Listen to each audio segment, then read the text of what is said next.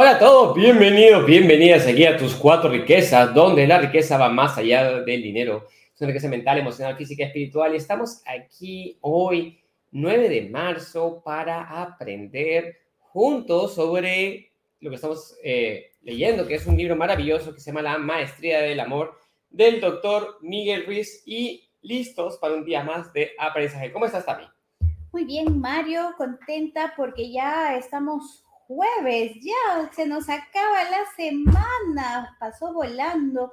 Y el día de ayer, pues en nuestra mentoría grupal que tenemos con, con, todos los participantes de lo que es principio de riqueza y acelerador financiero, ha sido increíble la mentoría que hemos tenido el día de ayer. Estas mentorías las tenemos todos los miércoles y lo que hemos aprendido sobre los bienes raíces, sobre los sueños, la importancia también que existe de cómo crearlo y sobre todo, Mario, lo que creo que nos ha generado mucha, uh, mucha curiosidad de, de, de, ver este, cómo analizar un negocio, ¿no? Esa pregunta que nos hizo Carlos sobre ¿cómo puedo tener un olfato para saber sobre los negocios, no? Y ha sido increíble lo que nos has enseñado, lo que hemos aprendido y los casos también de la vida real que nos presentan nuestros estudiantes, porque con eso enriquecemos, con eso aprendemos todo, sin importar dónde nos encontremos, casi todos tenemos problemas similares, así que eso es así genial, fenomenal todo lo que hemos aprendido. Algo que nos puedas comentar de ayer sobre ¿qué necesitamos para tener ese olfato, para descubrir buenos negocios? En, en general, eh, aprender a tomar decisiones sobre negocios, algo que cualquier persona puede aprender, no necesitas más que un papel y un lápiz, básicamente, pero tienes que entender el idioma de los negocios y las inversiones. Y el idioma de los negocios y las inversiones es el, es el idioma de los números. Entonces, ¿en qué números tienes que fijarte para entender si es un negocio viable o no es viable? Qué es lo que está funcionando y qué es lo que no está funcionando. Entender cuáles son las partes que componen el negocio es, es, sumamente importante. Entonces, esos son los principios y la práctica de eso. Y la práctica la tenemos los días fines, los fines de semana, mañana, el domingo, con el entrenamiento financiero. Entonces, eso es fundamental. Entonces, teniendo estas dos cosas presentes, teniendo estas cosas presentes es la mentoría, el entendimiento y el grupo de apoyo que es sumamente importante, y así también se cierran tratos. Eso es una cosa muy interesante, entender cómo cerrar un trato y, cómo salirte de tratos también, de, de, tratos, de tratos negativos. Eso, eso es saber qué es una buena inversión, qué es una mala inversión. Eso es fundamental. Así que para todos los que nos siguen, estamos con el libro La Maestría del Amor del doctor Miguel Ruiz. Y hoy nos toca un capítulo interesante, un capítulo que nos controversial. Ha hecho, nos ha hecho estar desde la mañana conversando sobre esto, diciendo este es mi punto de vista, este es tu punto de vista, ¿no? Y, y tratando de, de, entender qué es lo que nos dice el doctor Miguel Ruiz también. ¿Cuál es el tema de y, hoy? Y de integrar la luz, la oscuridad y todas las demás cosas. y las creencias. Entonces, para todos, primero, advertencia, disclaimer, ¿no? Este es el tema, uno de los temas más tabús que existen en el planeta, de las cosas de las que nunca se hablan. Así que si son chismosos, quédense, no meterá. Así que si, este, si no queremos herir susceptibilidades acá, son, es lo que dice el doctor Miguel Ruiz primero, por ahí vamos a soltar algunas opiniones nosotros, pero principalmente vamos a basarnos en lo que, en entender que nos quiere enseñar el doctor Miguel Ruiz con, con, su, con esa sabiduría ancestral, ¿no? Dice, el sexo, el mayor demonio en el infierno, dice acá. Dice, vamos ¿le suena eso? Sexo, el mayor demonio del infierno, o sea, ¿qué, qué le suena? Dice, si fuésemos capaces de sacar a los seres humanos de la creación del universo, veríamos que toda ella, las estrellas, la luna, los, las plantas, los animales, todas las cosas, es perfecto, son perfectos tal y como son.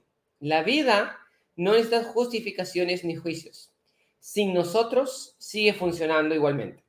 Ahora bien, si incluyes a los seres humanos en la creación, pero arrebatándoles la capacidad de juzgar, descubrirás que somos exactamente iguales al resto de la naturaleza.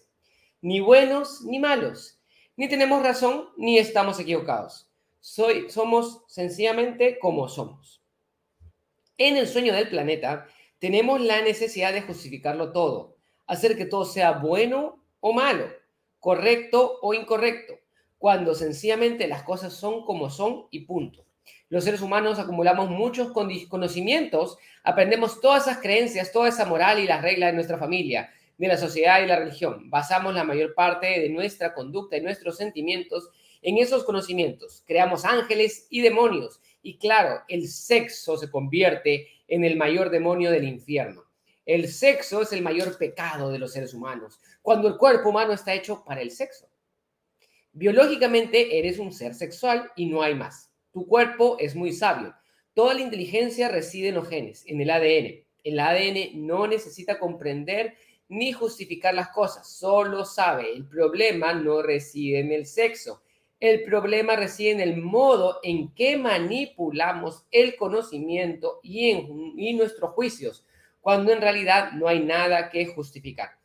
A la mente resulta muy difícil rendirse, aceptar que es sencillamente como es. Tenemos toda una serie de creencias sobre lo que debería ser el sexo, sobre cómo deberían ser las relaciones y esas creencias están completamente distorsionadas. En el infierno pagamos un precio muy alto por un encuentro sexual, pero el instinto es tan fuerte que de todos modos lo hacemos. Entonces sentimos mucha culpa y mucha vergüenza. Oímos todos los chismes sobre el sexo. ¡Oh! Mira lo que está haciendo esa mujer. ¡Ah! Mira ese hombre. Entonces, una definición completa de lo que es una mujer, de lo que es un hombre, de cuál debería ser el comportamiento sexual de una mujer y de cuál debería ser el comportamiento sexual de un hombre. Los hombres son siempre demasiado machos, demasiado débiles, dependiendo de quién los juzgue. Las mujeres son siempre demasiado delgadas o demasiado gordas. Tenemos todas esas creencias sobre cómo eres una mujer para ser considerada hermosa. Tienes que comprar la ropa adecuada, crear una imagen apropiada y resultar seductora y usarte esa imagen. Si no encajas a esa imagen, crees, creces con la creencia de que careces de valor y que no le gustarás a nadie. Nos, crea, nos creemos tantas mentiras sobre el sexo que no lo disfrutamos. El sexo es para los animales, el sexo es maligno. Deberíamos avergonzarnos, sentirnos, los tener sentimientos sexuales. Estas reglas sobre el sexo van completamente en contra de la naturaleza y solo son un sueño, pero nos la creemos. Tu verdadera naturaleza aflora y no encaja con todas esas reglas. Te sientes culpable, no eres lo que deberías ser, eres juzgado, una víctima, te castigas a ti mismo y no es justo. Esto abre heridas que infectan con, con veneno emocional. Hasta aquí también. ¿Qué nos puedes decir? Esto del libro La Maestría del Amor, por si acaso Facebook no me bloquees. La Maestría del Amor, estoy leyendo el libro, por si acaso. Interesante cómo nos hace entender que existen dos cosas, el cuerpo y la mente. Todo, los ángeles y los demonios, ¿no? Y todo esto ocurre en un mismo plano y son parte de las creencias que tenemos, lo que nos hace, como ya decíamos, vivir en el cielo o en el infierno, ¿no? Entonces, este es un tema muy tabú, como veníamos hablando al inicio, ¿no? ¿Qué conceptos tienes sobre el sexo? ¿Qué opinas sobre el sexo? Si realmente es algo solamente un deseo corporal o qué es lo que te dice la mente. Y aquí eh, eh, el doctor Miguel Ruiz va, va a seguir explicando un poco, nos va a poner ahí también algunos casos, ¿no? Pero es entender ese hecho de qué concepto tienes tú sobre el sexo. Cuando te dicen solamente la palabra sexo, ¿cómo te pones? ¿Cómo reaccionas? Es como que, ah, no, sí, es algo normal, que en mi casa siempre se habló, es algo natural, o es, ¡Oh, Dios mío, no hables, cállate, ¿qué estás hablando? Traigan el agua bendita, porque tiene que ver mucho. Porque tiene que ver mucho con esas creencias muy, muy pegadas a lo que es nuestra religión, a lo que es nuestra filosofía también, ¿no? Entonces, ¿Cuáles son esas cosas que ustedes piensan? ¿Se horrorizan o no se horrorizan? En mi caso, yo justo estábamos hablando con Mario, este tipo de conceptos que tengo, que todavía tengo que trabajar, porque cuando, no sé si les ha pasado a ustedes, pero en mi caso, yo vengo de, de, de una formación donde todas son mujeres, el colegio de primaria fue mujeres, el colegio de secundaria fue mujeres, Católico. Y, de monjas, donde casi fui una monjita también, pero... Ah, Sor, Sor Tamara Sor Tamara. pero, este, ¿cuántas cosas también nos han eh, colocado como creencias, no? Y, y, cuántas cosas escuchamos desde el príncipe azul, las, los miedos que nos colocan también, no por malos, pero es parte de esta filosofía religiosa o, o en la misma casa, ¿no? Entonces, ¿Qué más, Mario? ¿Qué más tenemos?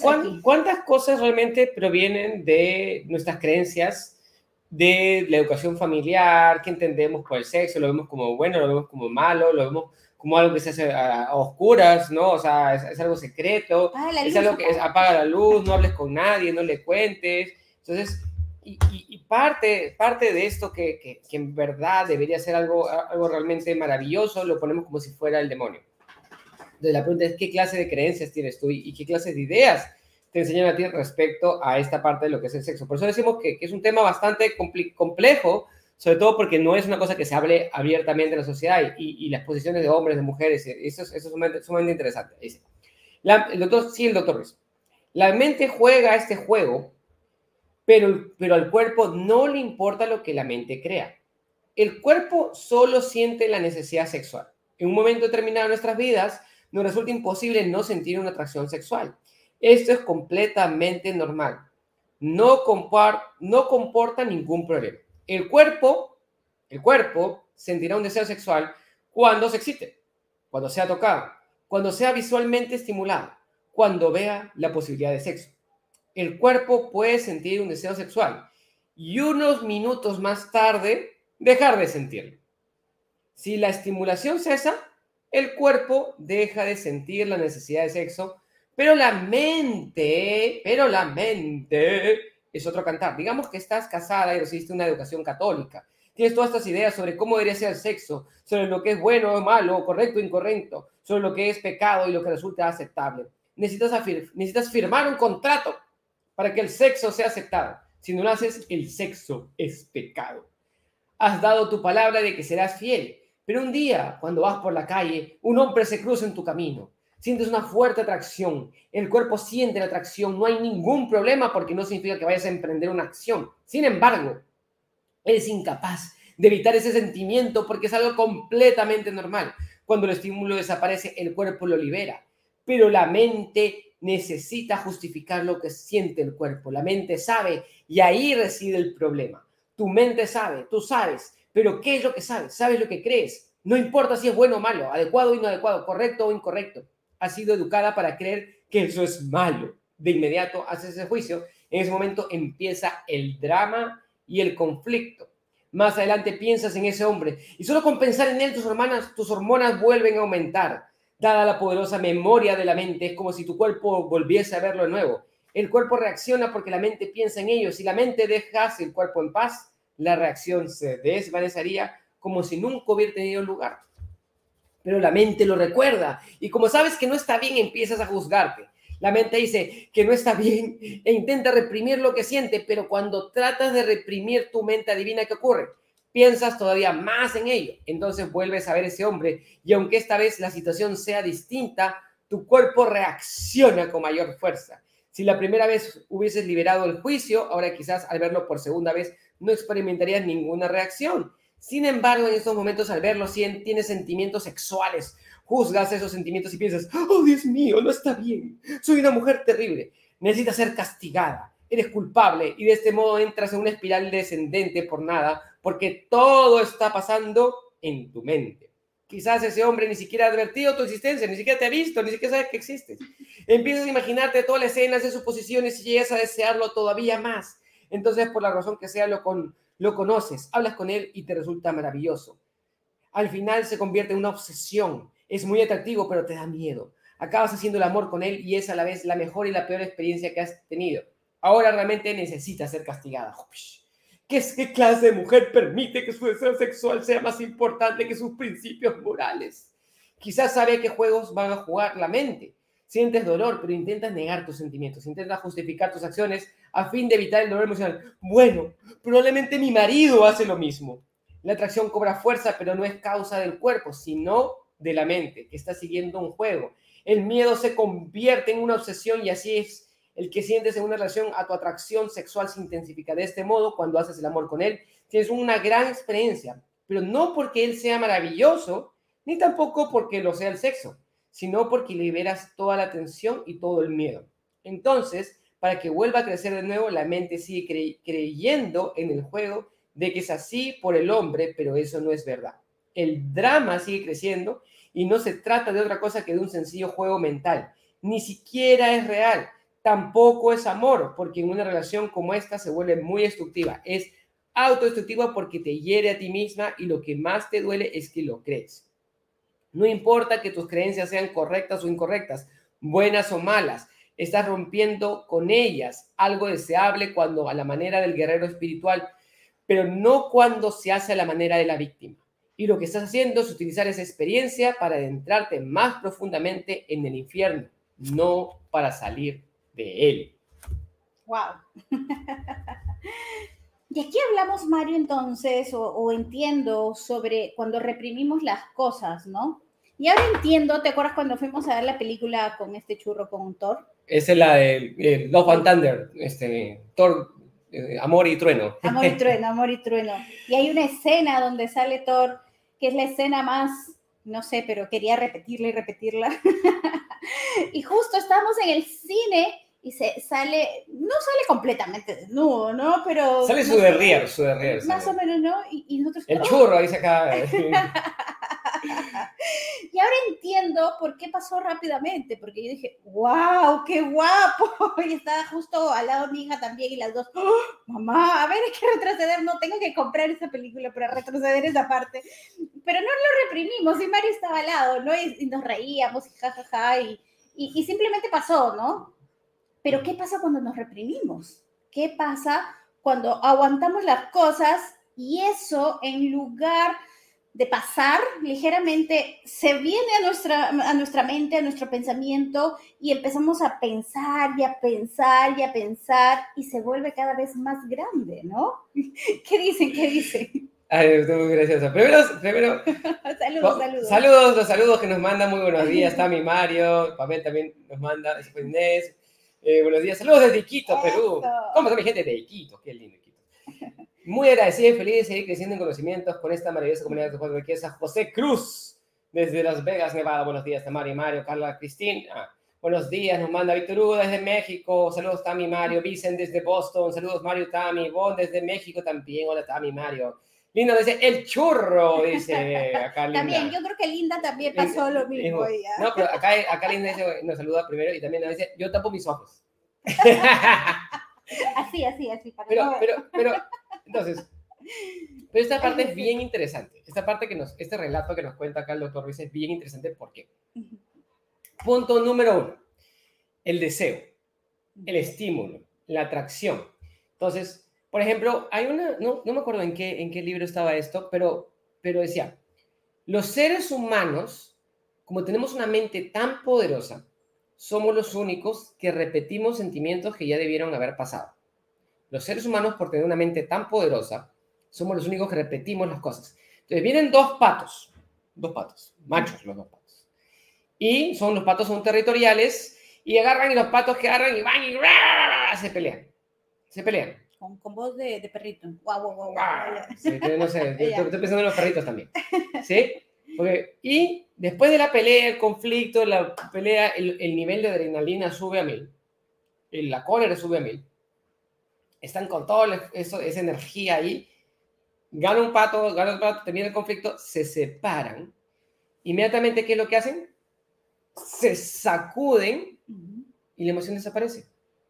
La emoción no se queda con ellos, ya no, ya no sienten un cuerpo del otro pato, no están pensando cómo van a ir a buscar en la pelea mañana, no van a estar pensando cómo le van a ir a llamar por la noche, eh, le van a incendiar su casa, ¿sí? ¿Y qué sucede? ¡Boom! De pronto se liberaron de la energía. Nuestros perritos acá, me, me encanta mi perrito, yo me encanta observar los perritos, son, son maravillosos. Se va y le ladra el perro al vecino.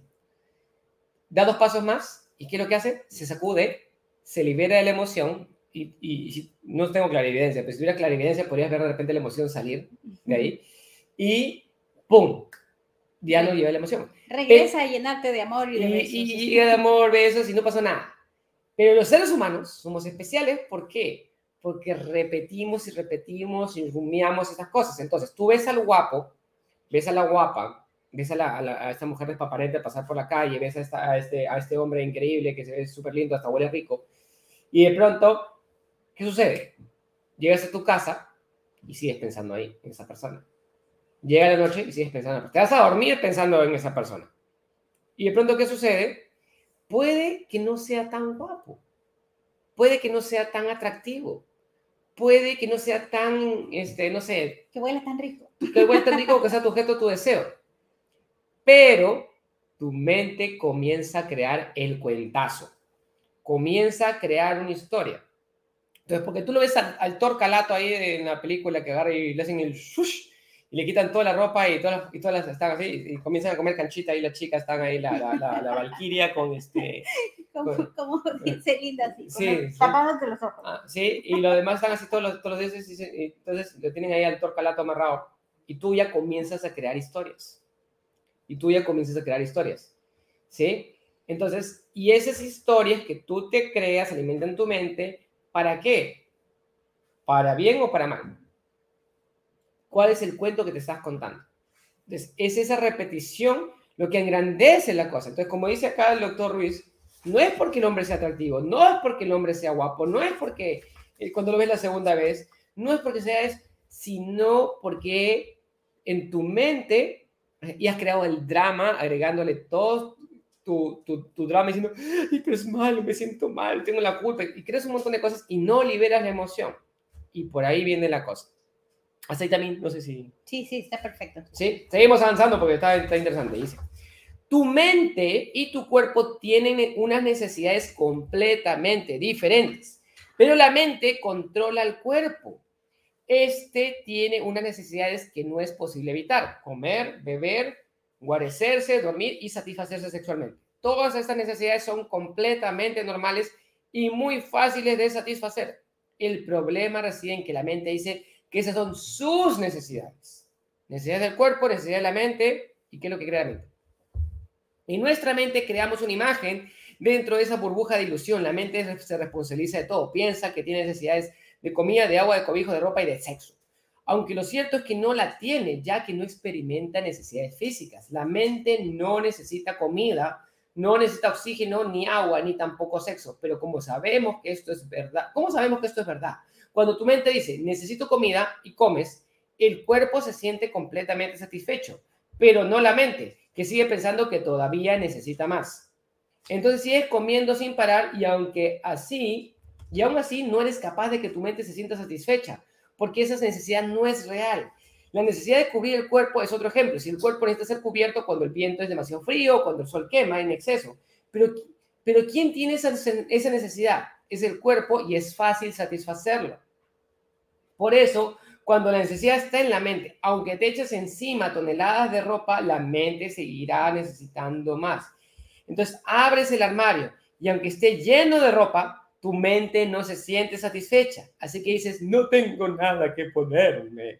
La mente necesita otro coche, otras vacaciones, una casa para invitar a tus amigos, todas esas necesidades no, que no eres capaz de satisfacer plenamente, están en la mente. Pues bien, lo mismo ocurre con el sexo.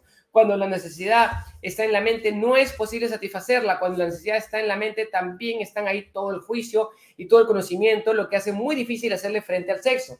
La mente no necesita sexo, lo que realmente necesita es amor, no sexo. Más que la mente, es tu alma la que necesita amor, porque tu mente es capaz de sobrevivir con el miedo. El miedo también es energía y alimento para la mente. No exactamente el alimento que deseas, pero funciona. Necesitamos liberar al cuerpo de la tiranía de la mente, ya que cuando ésta deja de necesitar comida y sexo, todo resulta muy fácil. Para ello, el primer paso que hay que dar es dividir las necesidades en dos categorías. En las necesidades que tiene el cuerpo y las necesidades que tiene la mente. La mente confunde las necesidades del cuerpo con las suyas porque necesita saber quién soy yo. Vivimos en un mundo de ilusión y no tenemos la menor idea de qué somos. Por lo tanto, la mente elabora todas estas preguntas. ¿Qué soy? Se convierte en, la, en el mayor misterio y cuando la respuesta y cualquier respuesta satisface la necesidad de sentirse a salvo. La mente dice, yo soy el cuerpo, yo soy lo que veo, yo soy lo que pienso, yo soy lo que siento, siento dolor, estoy sangrando.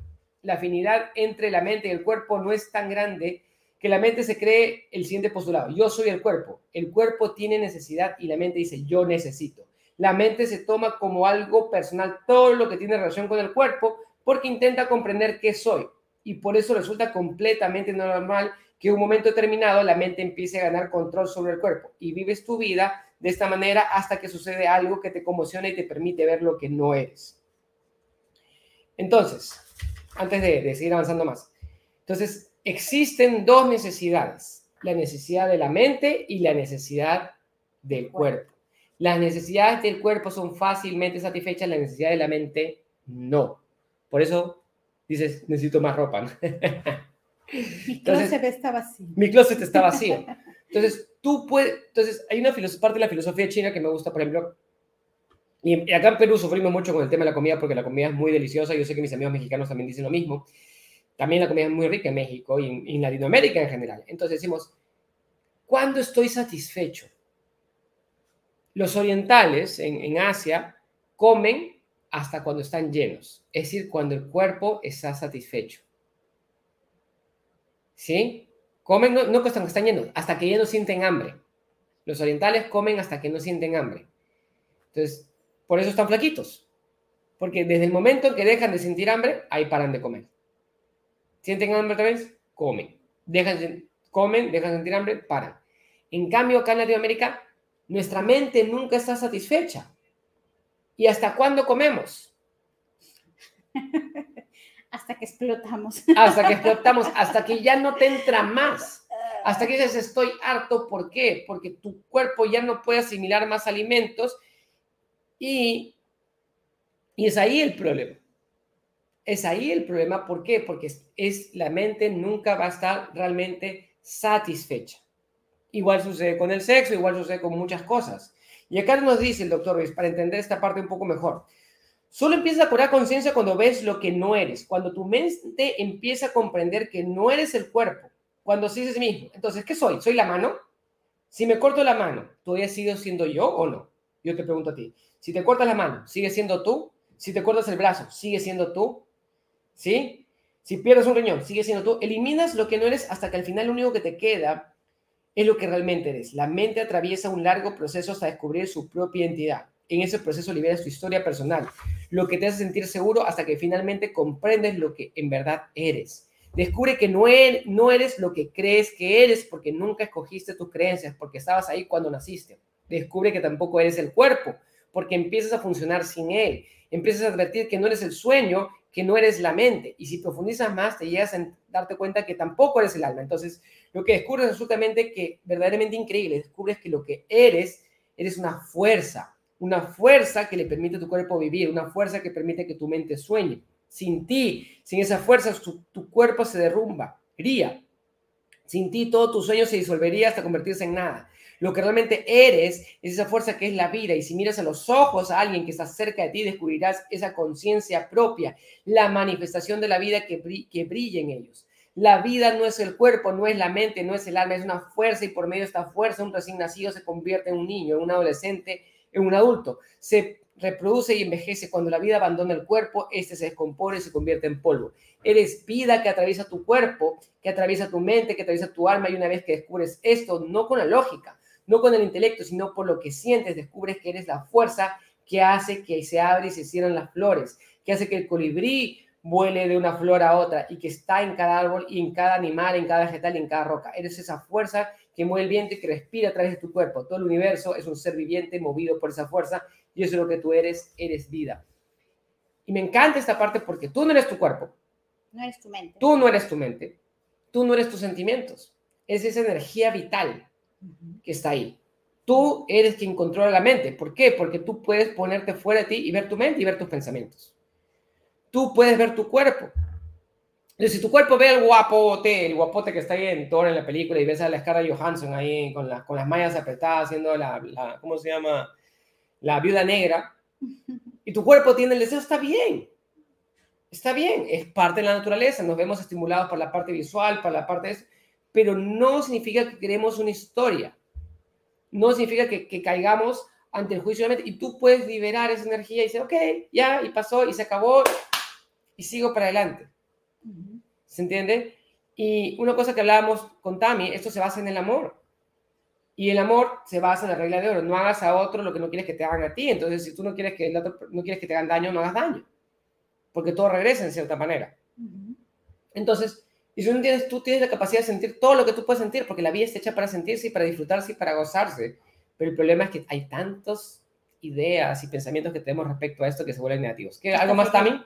Tantas heridas también ahí, ¿no? Y es, el hecho, Mario, entonces, de entender que está nuestro cuerpo, está nuestra mente, pero que no somos cuerpo, no somos mente, somos energía. Y esa energía está canalizada a través del amor. Entonces, si por ahí tú tienes esos pensamientos, no hay que reprimirlos, hay que dejarlos, hay que liberarlos, porque mientras más los reprimes, es más crecen, más los alimentas y más puedes eh, hacer lo que después te vas a arrepentir y vas a caer en la culpa y vas a caer en la tristeza y en todo lo que nos contaba el doctor Miguel Ruiz. Entonces, es el hecho simplemente de entender que la base es el amor.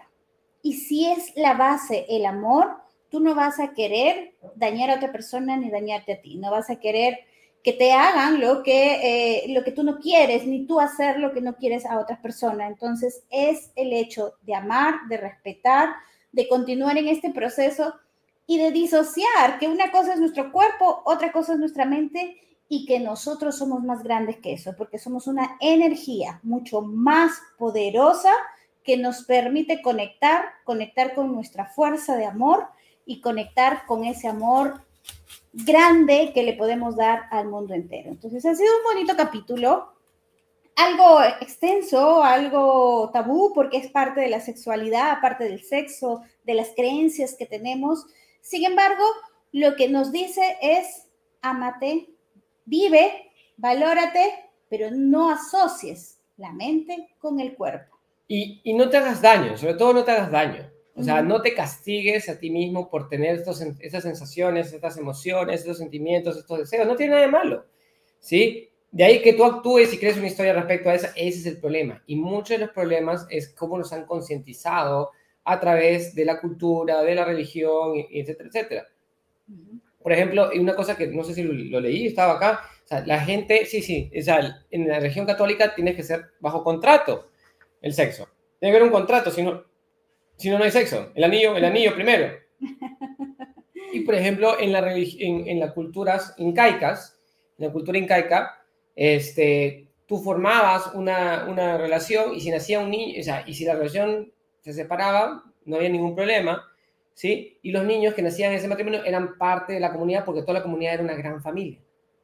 Entonces, en el IU, en la época incaica, la manera en que se manejaba esto era completamente diferente. Pero, entonces la pregunta es, ¿con qué ideas quiero yo manejarme? Las ideas que yo tengo me generan felicidad o me generan veneno emocional, me generan más drama, me generan más problemas y un montón de pensamientos. ¿Sí? Entonces, y la pregunta es, tú puedes elegir qué es lo que tú quieres. Todos ustedes han aprendido mucho acá con la maestría del amor. Si se han quedado sorprendidos y, tienen muchas cosas que pensar ahora, gracias a todo. Acá ahora nos dice la importancia de tener conciencia de la separación mente-cuerpo. ¿Qué tema? Gracias, mi Mario. Inés nos dice gracias, gracias, gracias. Y gracias a todos ustedes por ser parte de esta linda comunidad de tus cuatro riquezas. La riqueza va más allá del dinero. Es un placer estar con ustedes y nos vemos el día de mañana con los viernes. Creo que nos toca viernes legales. Así que bendiciones y nos vemos hasta mañana. Chao, chao. Buen fin de semana. Buen fin de semana. Bueno, fin de semana no, vemos para mañana. para mí. Para Tamis, excelente. chao.